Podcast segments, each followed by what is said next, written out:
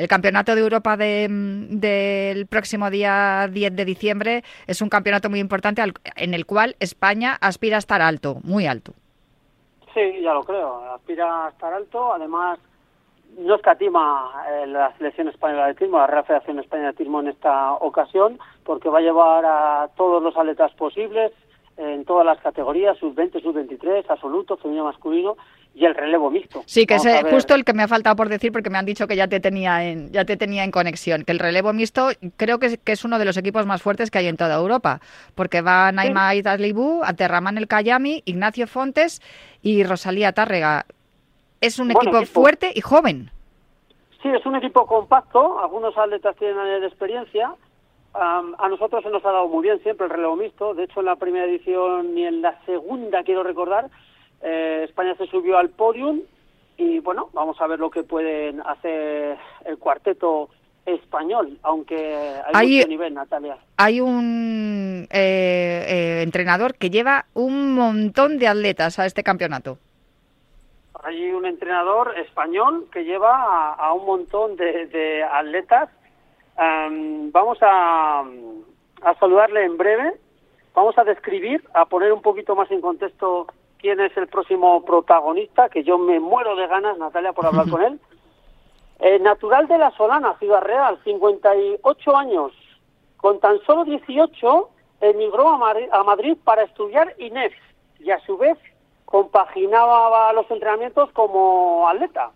En la trayectoria deportiva ha sido 29 veces internacional con la selección española, campeón del mundo universitario de cross, medalla de bronce en el Campeonato Europa de cross, el primer español en bajar de las dos horas y diez minutos el maratón, lo hizo en Berlín en ese año 1994, pero como entrenador ha tenido y tiene a atletas eh, internacionales, medallistas europeos, campeones de España. De hecho, em, analizando su faceta como entrenador, desde el año 1989, a los 26 años, empezó a entrenar a, su primer atleta, Rodrigo Gabela, que a la postre fue olímpico en los Juegos del 92 en la prueba de maratón y al año siguiente batió también el récord de España de maratón. Eh, nos fuimos incorporando al grupo Serranotín atletas como Natalia Spiazu, la madre de sus dos hijas, un servidor que tuve la suerte de estar con él 18 años y ahora mismo tiene uno de los grupos más importantes del atletismo español. De hecho, el próximo domingo, 10 de diciembre, va a llevar a Bruselas, a ese campeonato de Europa de cross, a 10 de los 40 atletas posibles. 10 de los 40 atletas posibles de la selección española les va a llevar Antonio Serrano. Ya está con nosotros en los micrófonos de Radio Marca. Cuídate, Raer. Antonio Serrano. Hola, Antonio, ¿cómo estás? Hola, muy buenas tardes. Pues muy bien, muy contento de estar con vosotros. ¿Cómo es eso de meter al 25% del equipo español entre que son tuyos, son tus atletas, son tus pupilos y pupilas? Bueno, pues la verdad muy contento sobre todo por ellos, ¿no? Han hecho un esfuerzo, un trabajo estupendo. Era el primer reto que había, el primer campeonato que había o el último del año y la verdad que como dice, pues bueno, eh, tengo ahí un gran elenco, tanto jóvenes, sub-20, sub-23, absolutos y sobre todo eso, contento porque sé que para ellos siempre es un sueño estar con la roja y bueno, pues estar dirigiéndolos para mí pues es un lujo. Es curioso porque fíjate, en las últimas semanas hemos hablado con varios de tus atletas. La semana pasada lo hicimos con Wasim Umair y también estuvimos hablando con Carolina Robles antes del cross de Itálica, ¿verdad, Juan Carlos? Y todos están encantados contigo. O sea, no sé qué, qué, es lo que haces, cómo te las apañas para... Bueno, Wasim es verdad que nos dijo que, que, le tienes que parar un poco porque estará súper concentrado y está muy focalizado en, en su objetivo que es estar en París y que le tienes que ir diciendo, descansa, tranquilo. Es así, ¿no? Es verdad, Antonio. Sí, sí, ya escuché la, entrevista y la verdad es que Guasín, pues bueno, como os comentó, pues tiene esa, no esa espinita grabada, sino el sueño de todos los, atletas de ser olímpico, intentar hacerlo allí bien, eh, ya se ha visto un mundial este verano, pero también le digo que hay estos objetivos que igual eh, no son tan fuertes como los Juegos Olímpicos, pero un atleta tiene que ser polivalente y tiene que estar eh, más de, unos días en el alto nivel. Entonces, yo creo que es importante que esté también este Campeonato de Europa de Cross. Le dije que, que, se, que se le olvidó nombrar el Campeonato de Europa que hay luego en junio, también de pista aire libre, que también va a ser un gran objetivo para él. Y por último, esos Juegos Olímpicos, pero quiero que sea que estén mucho tiempo ahí arriba y para eso es que estén varios campeonatos, no solamente en uno, y, y lo entendió. Lo, eh, hablamos muchas veces los, segundos eh, programas de mes con Fran Benito, con el entrenador que tenemos aquí en, en el programa. Bien es cierto que siempre nos da consejos más orientados a los corredores populares, Antonio, pero al final acaba siendo lo mismo, ¿no? Porque yo cuando hablo con vosotros, con los entrenadores de élite, eh, les decís a vuestros atletas cosas muy parecidas de las que nos dice Fran Benito a los, a los populares. esa labor que hacéis también vosotros de psicología, ¿también la, la estudiáis, la preparáis o se va aprendiendo con, con los años de trabajo con los atletas? Bueno, pues todo un poquito, se va aprendiendo, pero es verdad que yo también eso es un poquito un don que tenemos los entrenadores, un poquito vocación. De hecho, yo llevo ya mucho tiempo, como ha dicho Juan Carlos, eh, entrenando a gente y entonces pues es ideal eh, eh, conocerlos, tener empatía con ellos y bueno, y también tuve en mis primeros años, como habéis dicho, pues aparte de entrenar a, a Natalia, a Rodrigo Gabela, a gente de alto nivel cuando era yo jovencito y estaba todavía casi estudiando, también empecé con atletas populares y eso también fue una buena base y, y yo sigo tratando de entrenar con algunos de ellos. Entonces, como tú dices, eh, es muy similar, pero cada uno tiene unos objetivos, pero el trato con, con todos los atletas es muy similar. Al final, en la práctica deportiva, ya sea a nivel élite o a nivel aficionado, también requiere una disciplina, un orden, un descanso, que lo decimos también mucho, lo de que hay que descansar también, y, sobre todo la pasión, ¿no? Con la que con la que tú tratas con tus atletas, que cuando los escuchas hablar de, de, cómo, cómo entrenan contigo y con los consejos y las cosas que les vas diciendo y les vas eh, cómo les vas orientando, la verdad es que te das cuenta de que estás delante de uno de los mejores entrenadores del mundo, ya no solo de España. Además, tú, fíjate, estas citas yo no sé, Antonio, si para ti son importantes, porque claro, tú es que has sido campeón del mundo también universitario en cross, has sido campeón de Europa. Eh, eh, no sé si el cross, eh, ¿le tienes tú a esta, a esta disciplina un cariño especial por esa, por esa razón? Pues sí, la verdad es que yo cuando hablo del cross digo que ahora ha cambiado mucho, todo va avanzando, pero en mi época de atleta, pues yo estaba prácticamente cinco meses, de septiembre o seis hasta marzo, que han ganado todo el mundo. Mi gran ilusión y mi gran objetivo era estar en ese equipo español para en el Mundial de Cross, que era el primer gran objetivo que había en todos los inviernos de mi época de atleta. Y estuve en estos mundiales de cross, y entonces para mí, por mucho que sea, el cross es una disciplina completa. Ayuda luego mucho, creo que se comenta, a la, a la otra temporada, que es el verano. Es decir, si haces un buen cross, pues luego puedes ser un gran corredor de 5 y 10 mil o de obstáculos, pero yo creo que hay que tener los objetivos claros y para mí, tanto el Campeonato de Europa de Cross como luego el Campeonato del Mundo, pues lo que lo preparan tienen que ser un objetivo igual que puede ser luego ir a la pista de libre. Juan Carlos, ya, ya, ya te dejo, de verdad, pero es que, teniendo a Antonio Serrano no me, no me he podido contener y le tenía que hacer un montón de preguntas, pero ya te dejo a ti, que tú el que sabes de esto eres tú. Dale, Ana, anda. No, ¿qué va? Fíjate, lo que nos puede contar Antonio Serrano, que empezó a hacer atletismo con 18 años, tiene 58, 40 años a servicio de atletismo, ¿por qué? Porque también eh, como entrenador lo, lo, lo, está petando, es un, es un bestia. Eh, yo le quería, bueno, hacer muchas preguntas, aunque yo suelo hablar eh, semanalmente eh, con él. Tengo la gran suerte de seguir aprendiendo, aunque yo ya soy un atleta. Pero para que nos escuchen todos los oyentes, Antonio, eh, ¿cómo sigues em, enganchado, cómo sigues motivado para seguir entrenando después de 34 años, que es cuando empezaste?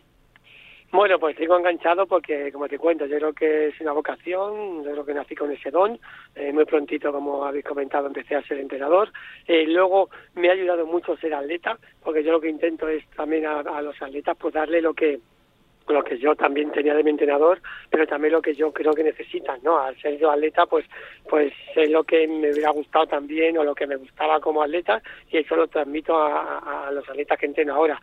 Pero no sé, yo es que me encanta, es verdad que como tú sabes, eh, antes doblaba como atleta entrenamiento eh, turno, sin embargo ahora prácticamente menos el domingo voy todos los días a la pista casi media y tarde es mi pasión, es mi vida. Eh, no los fines de semana no me cuesta cuando tengo que ir a verles competir, viajo con ellos, me lo paso muy bien y esa es la fortuna que tengo, ¿no? Tengo también la familia que ya mis hijas son mayores, la pequeña hace atletismo y entonces pues tengo la suerte de poder eh, estar ligado también con en ese aspecto de atletismo y entonces pues eso, mm, algunas veces me pregunto cuándo voy a jubilarme, algún día tendré que, que pasar el grupo a otra persona o jubilarme, pero por ahora la verdad es que a pesar de años que tengo, que ya cada vez, pues es verdad que, que como te he comentado antes, hace ya 15 años estuve en el europeo, igual que ahora en Bruselas, el mismo circuito, con ocho atletas también, ocho atletas completamente diferentes ahora, hace 15 años, ahora es otro grupo totalmente diferente, pero sigo igual de enganchado y animado, y eso, pues lo llevo el atletismo en las venas, llevo el entrenar, y la verdad es que me encanta y, y deseando que llegue ese domingo para para ver a, los 40 atletas españoles pues ahí con la con la camiseta roja y a ver si, si nos traemos algunas medallas. Mm. Tu hija Marta Serrano Azpiazu se proclamó campeona de España de 3.000 metros obstáculos este mismo año en Turren. Em, ¿Cómo gestionas emocionalmente entrenar a tu hija y ser su padre? Pues mira, primero decirte que, que fíjate que ella con 20 añitas, ella campeona de España, algo que el padre no consiguió nunca. Yo he sido campeón de España universitario, luego una vez que corrí de veterano, pero la verdad es que saqué medallas de plata, de bronce, muchas en 5, en 10.000 en cross, pero, pero ella muy prontito ha sacado ese oro que yo no tengo, pero para mí es una gran satisfacción.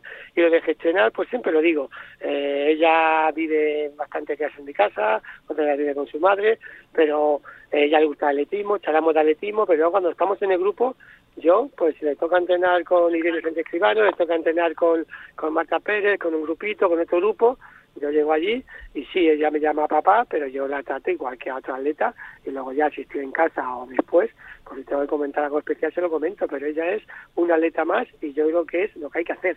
Es decir, si yo tengo un grupo de, de 15 a 20 atletas aquí en Madrid eh, todas las mañanas y, entrenándoles, pues no puedo tener ninguna, eh, no, hay, no se debe tener nada, ninguna asociación especial con, con que sea tu hija. Es una atleta más y yo creo que eso está dando resultados y así espero que, que siga.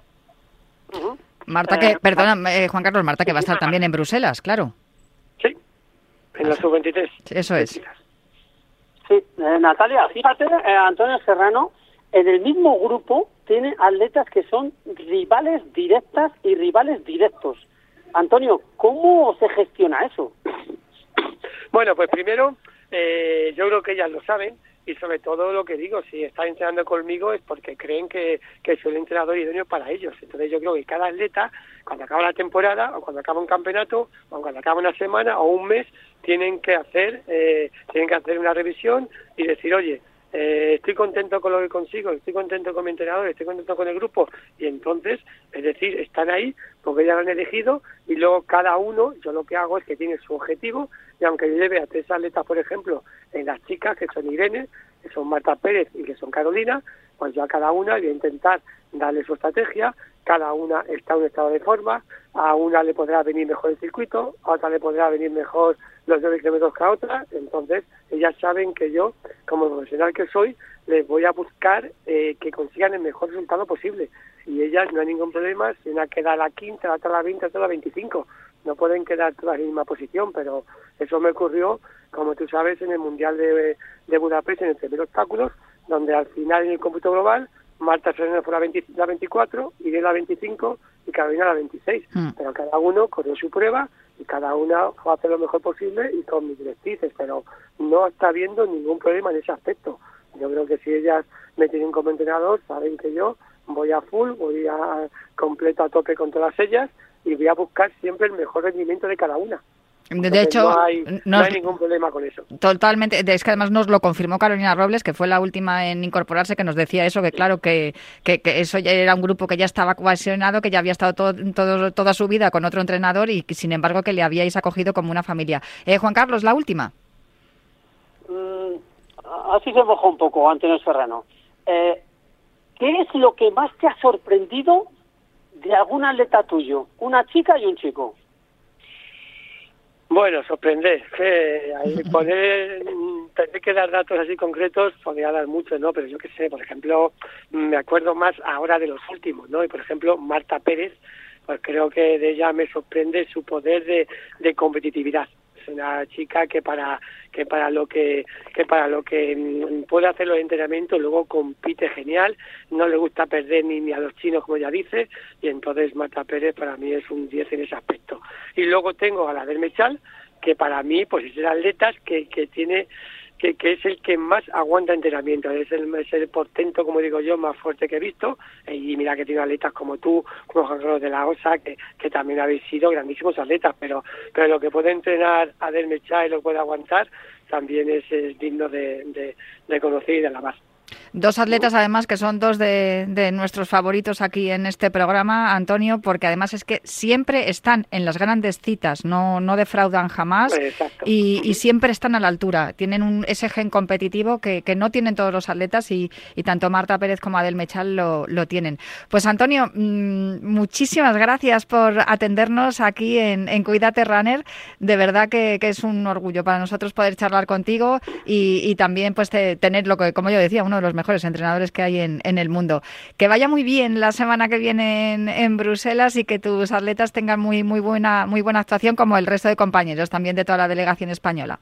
Un placer, muchísimas gracias y vamos a ver si conseguimos, como tú dices, algunas medallitas en Bruselas. Eso es, estar ahí bien alto. Pues Antonio Serrano, un abrazo fuerte. Chaito. Un abrazo, mister.